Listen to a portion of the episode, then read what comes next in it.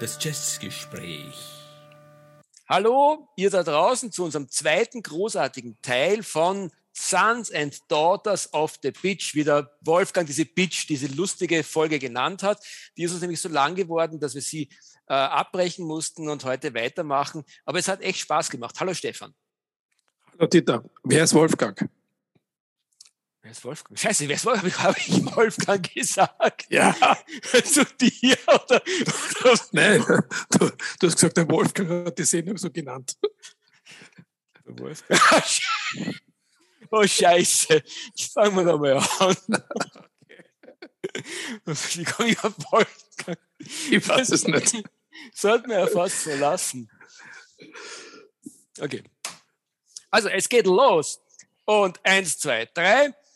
Liebe Leute da draußen, liebster Stefan, willkommen zu unserer wunderbaren zweiten Folge von Sons and Daughters of the Bitch, wie du dieses großartige Machwerk genannt hast. Es hat einfach extrem lang gedauert, weil viel zu sagen war und heute setzen wir fort. Hallo. Ja, hallo, hallo Dieter. Das stimmt, wir haben wirklich viel dazu zu sagen gehabt und äh, wir, werden das, äh, wir werden auch heute viel dazu zu sagen haben. Also die Sendung wird nicht nur zehn Minuten dauern, davon bin ich überzeugt. Wir werden äh, relativ normale Gesprächszeit haben. Ähm, vielleicht noch zur, ähm, für alle, die die, die die Folge 1 oder den Teil 1 nicht gehört haben, worum geht es heute, Dieter? Naja, es geht um ein Thema, das uns beiden, wie man bereits beim ersten Mal gemerkt hat, sehr am Herzen liegt, nämlich äh, die großartige Platte von Miles Davis, äh, Beaches Brew, Aufbruch in den Electric Jazz, Aufbruch in die Fusion-Zeit. Ähm, ja, und da haben einige großartige Musiker mitgespielt, teilweise sogar ihre Karrieren begründet. Und wir wollen uns anschauen, was die äh, zur Zeit von Beaches Brew gemacht haben und was sie danach gemacht haben. Genau, und hiermit setzen wir fort. Also vielleicht noch ein Wort zum Mahavishnu Orchester. Das haben wir tatsächlich in Folge 12 ausgiebig äh, behandelt. Und ich würde sagen, das können wir heute auslassen, obwohl es hier natürlich 100 Prozent reinpasst. Ja, vielleicht sei dazu erwähnt, dass, dass es da schon sehr, sehr interessante und eigentlich sich geradezu aufs Auge drückende Parallelen gibt. Nämlich einerseits äh, Weather Report, wo sich zwei Beaches Brew Musiker, die schon genannt wurden, eben zusammengetan haben und dann äh, über ein Jahrzehnt lang, würde ich sagen, mal so rund sagen, großartige Platten miteinander gemacht haben, nämlich der Joe Zavino Leben und der Wayne Shorter. Ähm, und äh, letztendlich das im Vishnu Orchestra was sehr ähnliches passiert ist äh, aus meiner Sicht auch zumindest zwei äh, Bitches pro Musiker, nämlich der John McLaughlin äh, und in dem Fall äh, der Billy Cobham. Der ist zwar nicht in der Kerntruppe dabei bei der Bitches Brew, aber er hat bei den Sessions meines Wissens eine bedeutende Rolle gespielt. Ähm, also ich habe ihn hier stehen als Besetzung. Hast du ihn sogar als Besetzung stehen? Gut, also ich sehe ihn jetzt ja. gerade mal auf die Schnelle in der, auf der Platten nicht stehen, aber vielleicht äh, bin ich gerade schasaugert. Ähm, jedenfalls äh, ist es sozusagen quasi ähm, mindestens die zweite Formation, die dann eigentlich ähm, über mehrere Platten lang Großartiges geleistet hat. Wie du richtig sagst, haben wir das ja eh schon gewürdigt. Ja, aber wenn wir schon dabei sind, dann äh, bleiben wir noch kurz beim Billy Cobram. Da hatten wir auch ein Album, äh, das ähm, heißt Spectrum, also im Jahr 73 war ein großer, großer Erfolg. Und äh, das Stück Stratus, das hat, glaube ich, jeder schon mal gehört, auch wenn er jetzt das nicht zuordnen kann. Ja, ja. Und das ist wiederum für mich zum Beispiel ähm, für jeden, der es kennt und jetzt im Ohr hat, weil es ist auch ein, ein echter Gassenhauer gewesen. Das schließt für mich wirklich nahtlos an Beaches Brew. Also ja, absolut. Ich gebe da vollkommen ja, recht. Das ist, diese, das ist nämlich diese, die Beaches Brew-Mentalität, äh, aber auch gleichzeitig sozusagen, wie soll ich sagen, noch eingängiger gemacht. Es ist noch mehr Ohrwurm geworden. Und das ist genau das, was ja eigentlich der Jazzrock bis zu einem gewissen Grad, glaube ich, sehr wohl wollte. Er wollte sich anbiedern, äh, nämlich jetzt nicht äh, anbiedern sozusagen an die Beliebigkeit, sondern er wollte sich anbiedern an die Hörgewohnheiten der Leute. Er wollte den Jazz sozusagen richtig penetrant ohrwurmartig in die Köpfe der, der, der Rezeptionsgemeinschaft reinbringen. Und das ist auf jeden Fall ähm, mit Spektrum genial gelungen. So ist es. Die Nachfolgealben waren ja dann ja. Genau. Zweite Hälfte der 70er Jahre. Diese Phase haben wir schon oft äh, als äh, nicht sehr qualitätssicher äh, erfahren. Ja. So, aber du hast es jetzt, hast jetzt hundertmal die Weather Report erwähnt und den Joe 0. Dann gehen wir doch mal zur Weather Report und zum, zum Joe Zavi 0. Ähm, ich habe das Soloalbum entdeckt vom Joe 0. Ich glaube, das erste Album, Zavi 0, ja, aus dem Jahr 1970. Übrigens an der Trompete Woody Shaw, mhm. womit wir jetzt wieder den Kreis zur Freddie Hubbard-Folge schließen. Äh, das Album war für mich eine Überraschung. Äh, du weißt warum, ja, weil ich, habe immer ein sehr gespaltenes Verhältnis zu Zavi 0 gehabt und auch zu Weather Report, aber das Album war eine, eine Überraschung für mich, weil es mir wirklich gut gefallen hat. Ja, ich habe es gehört, ich habe es gehört, na, was, ich habe es gehört, am, am, am, Kopfhörer war unterwegs und dann denke ich mir, also das klingt wie Beaches Brew, äh, nur die Trompete ist nicht von Miles Davis, ja. Mhm. Und dann schaue ich, äh, welches Stück es ist, war es Inner Silent Way. Mhm. Ja, ähm, ich bin dann durch Recherchieren draufgekommen, Inner Silent Way ist eigentlich von Joe Zawinul. Mhm. Äh, gestohlen von Miles Davis mehr oder weniger. Äh, das Einzige, was man dem Album ankreiden muss, ist das hässliche Cover. Also äh, lass uns sozusagen quasi über das Cover streiten, weil ansonsten können wir, könnten wir überhaupt nicht darüber streiten, weil inzwischen bist du dort eh hingelangt, wo ich immer gesagt habe, äh, du hörst mir zu wenig zu und du hörst zu wenig Musik, weil dieses Album ist mit Sicherheit eines der schönsten Alben, die überhaupt jemals in der Jazzgeschichte entstanden sind. Und es ist rundum gut. Ich freue mich, dass du auch sozusagen jetzt zu den, zu den Freunden ähm, dieser Platte gehörst.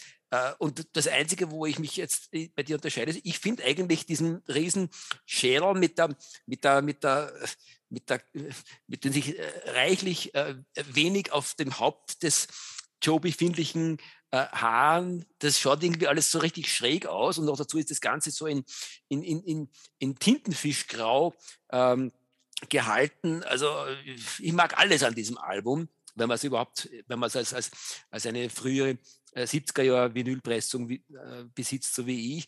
Die Platte ist einfach nur schön. Und, und da, wo die Shaw klingt auf der Platte, aber sowas von out of this world, das kann übrigens ähm, auch in anderen Zusammenhängen, dass ich mir manchmal denke, ähm, wann er Beaches Brew-artig sein wollte, dann war er das fast besser als der Miles Davis auf der Trompete.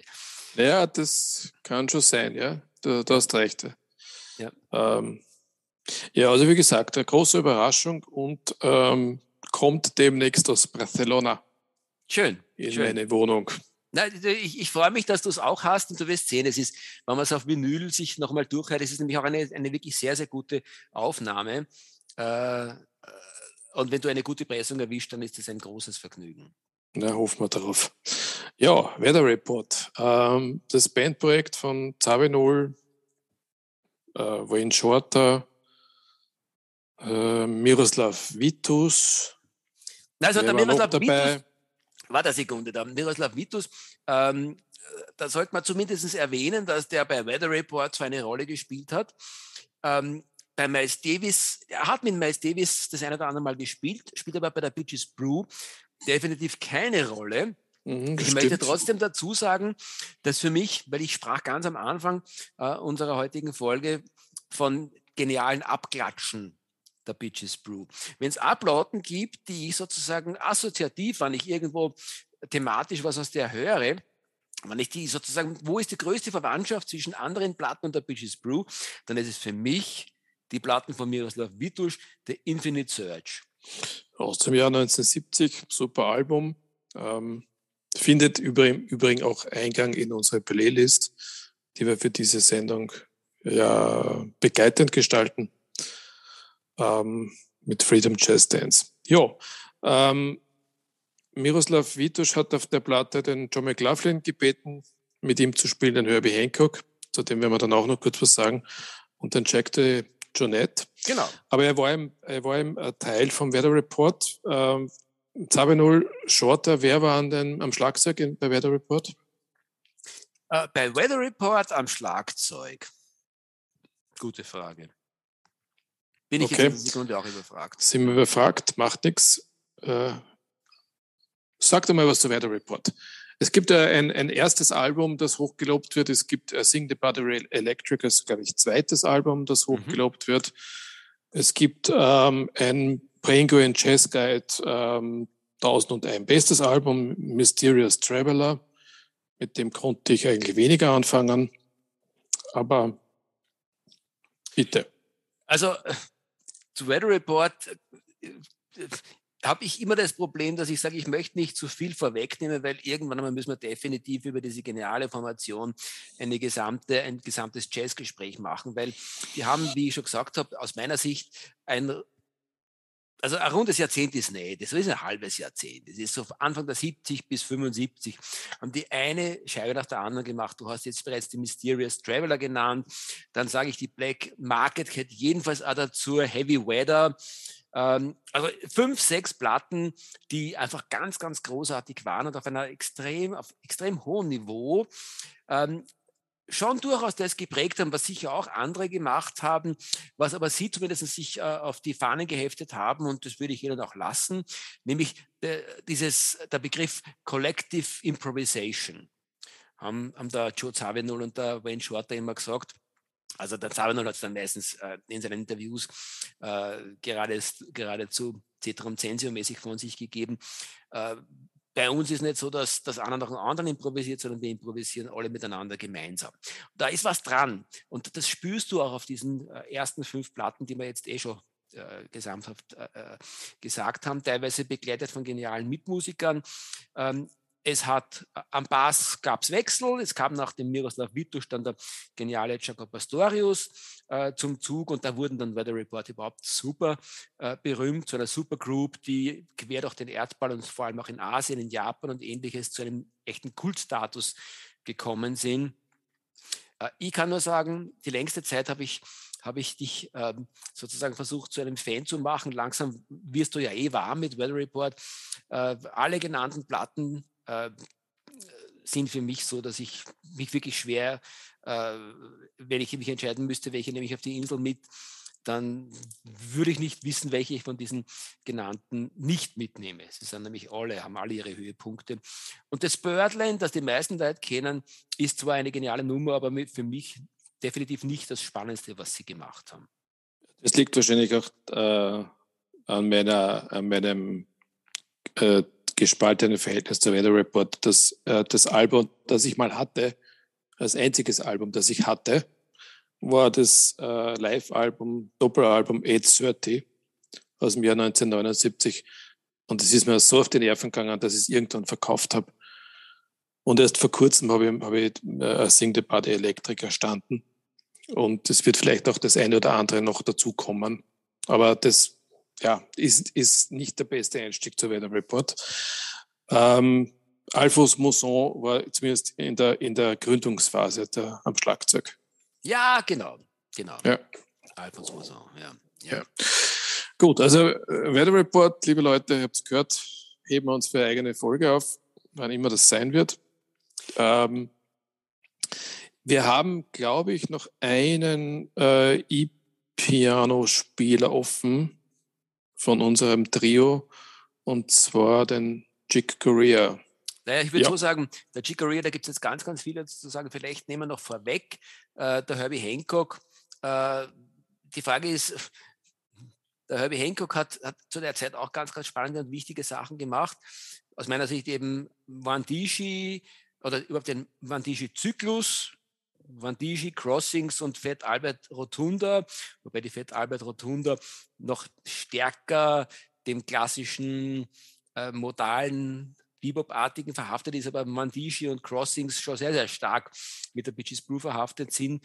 Ich wollte es einfach erwähnt haben, weil wenn wir uns dem Chicoria zuwenden, dann könnte es sein, dass wir ein bisschen ausufern, weil der hat wirklich etwas sehr, sehr Spannendes gemacht. Er hat auch ein Projekt gemacht äh, nach der Bitches Brew. Darf ich nur kurz die unterbrechen und zum Herbie Hancock äh, auf die Folge 28 hinweisen? Äh, die haben wir dem Herbie Hancock gewidmet. Da haben wir uns ausführlich mit seinen Alben auch beschäftigt. Du hast Bandishi erwähnt, äh, Crossings, äh, glaube ich, ist jetzt nicht gefallen. Auch ein sehr geniales Album aus dem Jahr 1972, das sehr, sehr ähm, beeinflusst sein dürfte von Bitches Brew. Genau, ich habe es erwähnt. Ja. Ah, das ist okay, sorry. Aber, aber ansonsten bin ich trotzdem ganz, ganz begeistert davon, wie wunderbar du hier sozusagen Querverlinkungen setzt zu unseren anderen Folgen, die genauso ja, sind. Es, es geht jetzt schon. Ne? Ja, ja, großartig. Ganz gut. Ja. Na gut, aber damit zu Chicoria, äh, der übrigens in dieser Phase eine absolute äh, am Peak seiner, seiner, an einem der Peaks der musikalischen Karriere war. Äh, er hat ja knapp davor ein paar ganz, ganz großartige, äh, sehr, sehr schräge, Freaches-artige äh, Platten gemacht, die wir, glaube ich, teilweise sogar schon erwähnt haben. Aber da hat er sich eigentlich eher, ähm, äh, also was, was wir jetzt ansprechen sollten, glaube ich, ist eben die Return to Forever-Phase. Ähm, er hat interessanterweise nämlich. Ähm, welche, Entschuldigung, welche Freaches-Alben meintest du davor? Oh Gott.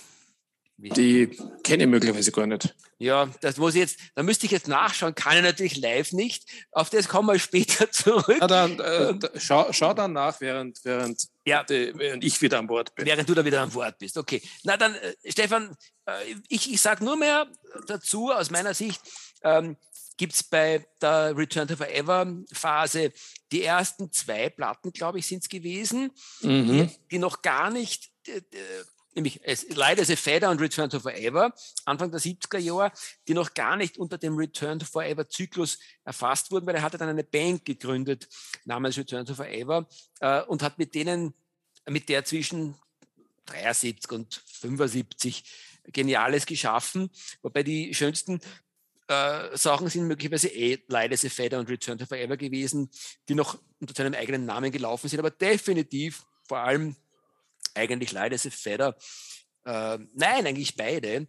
Für mich ganz, ganz stark äh, Beaches Brew-lastige Platten gewesen sind. Also ähm, erst, das erste Album äh, ist auf ECM erschienen, äh, heißt Chicoria Return to Forever. Ich nehme an, das ist noch unter dem Namen Chicoria. Das zweite Album heißt schon Chick Corea and Return to Forever, Light as a Feather. Auf Polydor, glaube ich. Äh, man muss dazu sagen, es sind beides Meisterwerke, absolute Meisterwerke. Und das, äh, es ist eine absolute Kaufempfehlung, die ich jetzt hier ausspreche. Auch für mich selbst, weil ich habe gemerkt, dass äh, meine Leid, also Feder schon relativ äh, krachig ist. Ja, ich muss sie mal waschen und dann schauen, ob ich sie nicht doch einmal kaufen muss. Ähm, lasst euch auch bitte nicht abschrecken vom ähm, Gesang von der Flora Purim, die Mitglied von Return to Forever ist, die, die Ehefrau vom Ayrto Morera, zu dem wir dann auch noch kommen. Es ist wirklich wunderschöne Musik. Hat meines Erachtens mit Pitches Brew jetzt gar nicht so viel zu tun, musikalisch, ja, aber ist natürlich in dem Einflussbereich sehr wohl zu nennen. Mhm. Also für mich ist es interessanterweise neben der Infinite Search von Miroslav Witusch vielleicht sogar das, was am ehesten äh, logisch ableitbar ist. Aber das ist ja eben, wie gesagt, auch der Jazz, dass man da unterschiedlichster Meinung sein kann. Ähm, ich finde auch spannend, dass wie er dann angefangen hat mit einem festen äh, Ensemble, über das wir uns vielleicht später mal genauer unterhalten sollten, weil momentan sprengen wir gerade sämtliche, äh, sämtliche Gürtel, ähm, äh, dass er dann sozusagen quasi das, was, was bei Light as a Feather und Return to Forever äh, so vorweggenommen wurde an, an, Entwicklung. Das hat er dann eben sehr konsequent mit seiner Formation äh, auf den Alben Hymn of the Seventh Galaxy, Why Have I Known You Before, No Mystery und Romantic Warrior, das sind die vier, die dann nachgekommen sind, hat er sehr konsequent äh, weiterentwickelt. Ähm, da war äh, an der Gitarre äh, ein gewisser El Di Miola, einer meiner Lieblingsgitarristen bis heute. Tatsächlich. Ja, obwohl er, obwohl er natürlich in den späteren Jahren dann vor allem schnell gespielt hat, aber auch wenn er schnell gespielt hat, immer noch gut gespielt. Und auf diesen Platten, ähm, äh, die unter Return to Forever gelaufen sind, hat er eigentlich sogar gerade, geradezu Geniales geschaffen. Ähm, am Basis, weißt du es, wer da ähm, unser schwerstgeliebter und bis jetzt selten noch irgendwo vor den Vorhang gezerrter, wie hieß er doch gleich, der da am Bass gespielt hat. Weiß ich nicht, schau, schau nach. Äh, ähm, weil du Elder Miola ähm, genannt hast, mir ist es gerade äh, eine neue Sendung oder ein, ein, der Inhalt einer neuen Sendung eingefallen, okay. die wir machen. Wir haben heute schon mal Kolosseum genannt und Soft Machine. Zum El Meola fällt mir vor allem einmal Focus ein. Okay, warum Focus? Du meinst die Platte vom... Nein, nicht die Platte, die, Band, die holländische Band Focus. Aha, okay. War da nicht El Meola der Gitarrist? Keine Ahnung, ich kenne die holländische Band Focus nicht. Das ist schade, weil das ist absoluter Jazzrock at its best. Okay, ja, ja wunderbar. Ja. Kommt auf meine Liste. Ja. Ähm. Ja, du schaust beim, beim Schlagzeuger nach. Focus, äh, niederländisch, niederländische Band, äh, 1969 gegründet. Ich weiß nicht, warum ich jetzt den Aldi Miola da dazu tue. Nein, sorry, das war der Jan Ackermann, der da mitgespielt hat. Der Ackermann, okay. Hast ja. du einen Hänger, Stefan? Muss ich dir irgendwie aushelfen? Ich kann jetzt gerade nicht, weil ich schaue jetzt gerade bei Chicoria Nein, ich habe keinen Hänger. Ich habe bei, bei Fokus nachgeschaut und Jan Ackermann. Aber äh, ist eigentlich ein spannendes Thema, wenn wir uns einmal mit diesen ganzen Crossover-Bands beschäftigen. Unbedingt, unbedingt. Äh, ja, ja El Di Meola, ich habe ihn immer als sehr schnell spielenden Gitarristen im Kopf, äh, als einen bei dem man, bei, bei, bei dem ich immer den Eindruck habe oder den Wunsch habe, spürbar Noten weniger. Ja. Das ist vor allem in der Phase dann gewesen, äh, in diesem Trio, das haben wir, haben wir mal gehabt äh, in einer der Sendungen mit dem Paco de Lucia, den ich persönlich lieber mag, weil ich den Flamenco gern habe, und dem John McLaughlin. Ja, El Demola war für mich immer so ein, puh, verwurzelt. Ja. Ja, was, wenn du weißt, was ich meine. Ja, absolut, absolut. Nein, du, also vielleicht jetzt noch zwei Nachträge. Das eine ist, es ist am, am Bass, wie konnte ich es vergessen, der geniale Stanley Clark. Einer, ah, ja. einer okay. neben dem, äh, neben dem Jacob Pastorius vielleicht äh, der Bassist zu der Zeit, der äh, am stärksten den, den, den Jazzrock geprägt hat, äh, auch durch diese Art des Anschlags, durch das Daumenhämmern, das der Pastorius äh, auf eine wunderbar flüssige Art und Weise gemacht hat und das den Clark noch rhythmischer irgendwo durchgezogen hat. Also Wo, wobei, wobei Bass, ja, Entschuldigung, dass ich jetzt vielleicht unterbreche, aber ist eigentlich eine wichtige Erkenntnis. Ja. Wir sind jetzt ja in einer Phase, wo der, wo der Kontrabass durch, durch einen Electric Bass ersetzt wurde. Ja, ja. ja. ja. Mhm. Und äh, diese ganzen Namen, also Stanley Clark, Chaka Pastoras, die haben alle E-Bass gespielt und keinen Kontrabass mehr. Ja, richtig. Richtig, ja, ja, ja, ja. Das ist genau das ist es. Das ist eigentlich ist es so gewesen, dass, dass ähm, wenn du so willst, mit der Bitches Brew auch genau diese Phase im Electric Jazz eingeleitet wurde, wo einfach dann ganz konsequent ganz neue Techniken und Möglichkeiten ähm, am elektrischen Bass entstanden sind, die wieder darum stilprägend gewesen sind für, für, für den äh, Electric Jazz. Und zwar durchaus nicht nur in, in ermüdender Art und Weise, sondern in einer sehr, sehr erfrischenden Art und Weise. Nachtrag, äh, Stefan, zum Thema Chicoria. Die Platte, die ich gemeint habe, wo er sehr free spielt, ähm, wäre gewesen Now He Sings, Now He Sobs. Äh, so, ja, kenne ich. Ja, er hat generell mit, mit, mit er hat ein Trio damals äh, äh, um sich versammelt. Ich weiß nicht, ob da der Barry Altschul dabei war. Äh, jedenfalls ein, ein, Trio, wo er parallel zu seinen Return to Forever Geschichten, also ein bisschen früher, aber durchaus auch parallel, dann sehr, sehr anspruchsvollen Avantgarde Jazz gemacht hat. Und da ist vielleicht einer der Höhepunkte eben Now He Sings, Now He Sobs. Dann bitte auch sein erstes Album anhören. Ähm, Tones for Jones Bones. Ja, richtig. Auch aus dieser Zeit. Ganz eine großartige Sache. Ja, ja. ja. Okay, ich gehe zurück zu unserer Liste. Ähm, wir sind jetzt eh schon im zweiten Teil lange. Das heißt, wir können noch ein bisschen reden.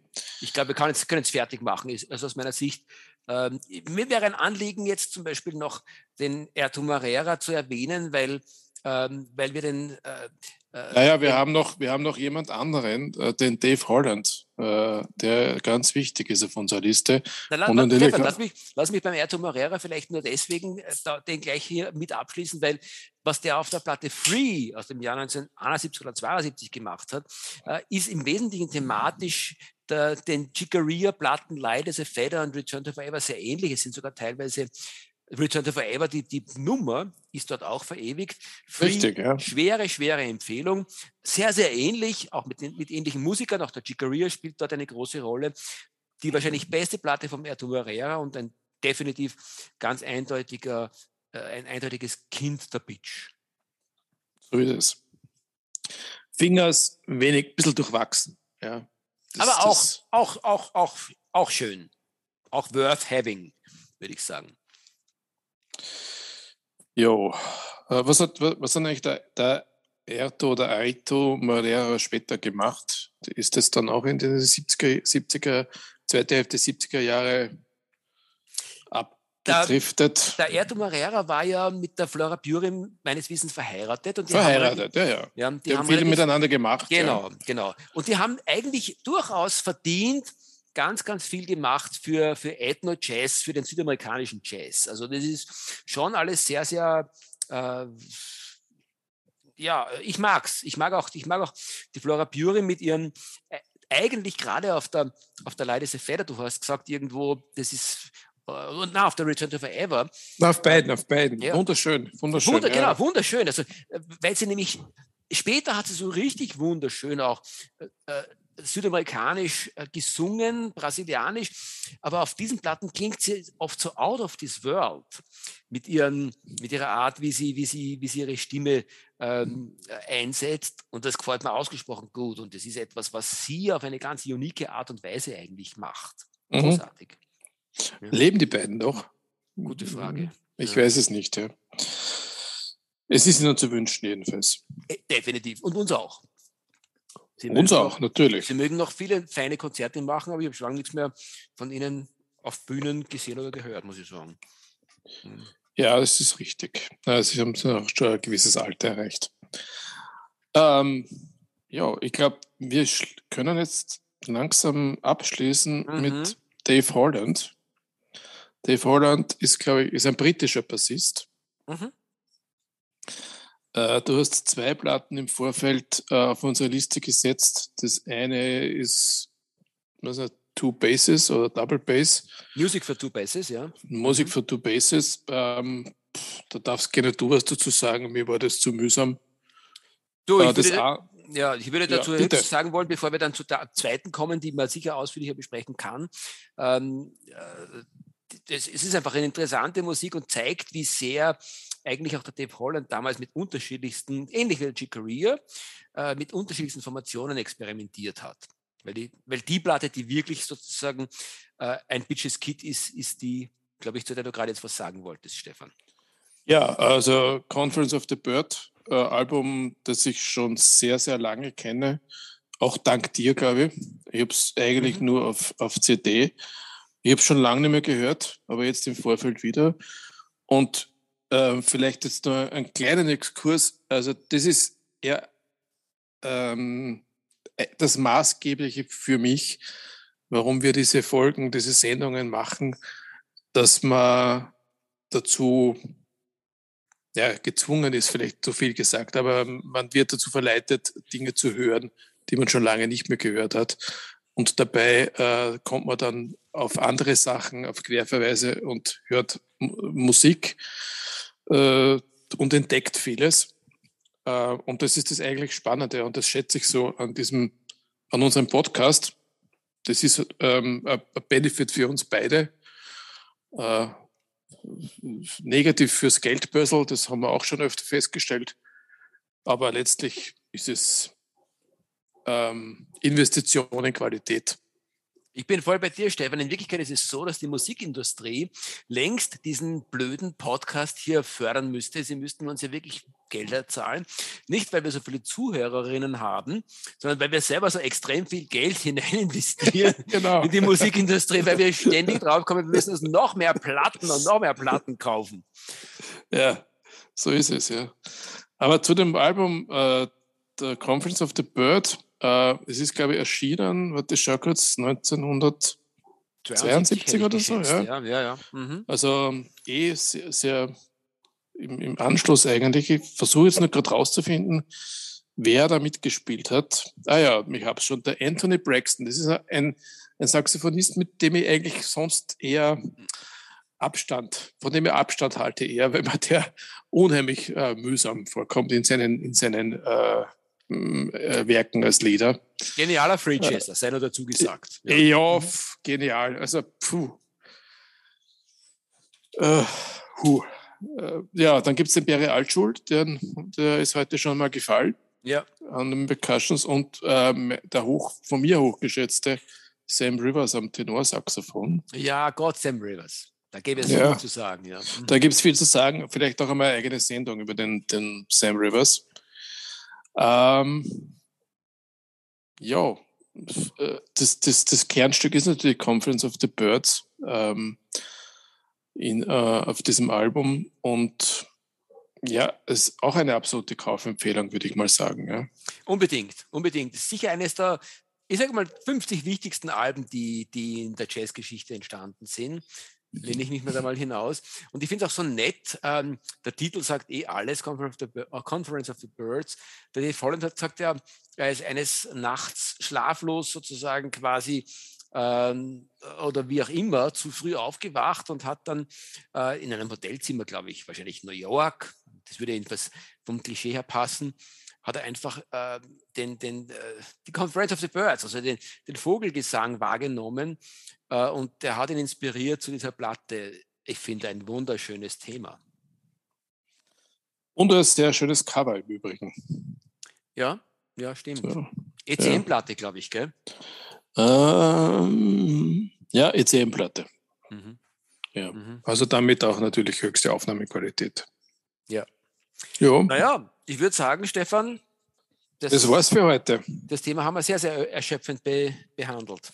Ja, ja. Äh, ich hoffe, es war für euch alle was dabei. Ähm, äh, eine Anregung einmal zum Reinhören und vielleicht auch das eine oder andere sich noch zuzulegen. Es gibt eine Playlist ähm, dazu. Äh, da wird nicht alles zu finden sein, was wir heute besprochen haben. Das wäre zu lang.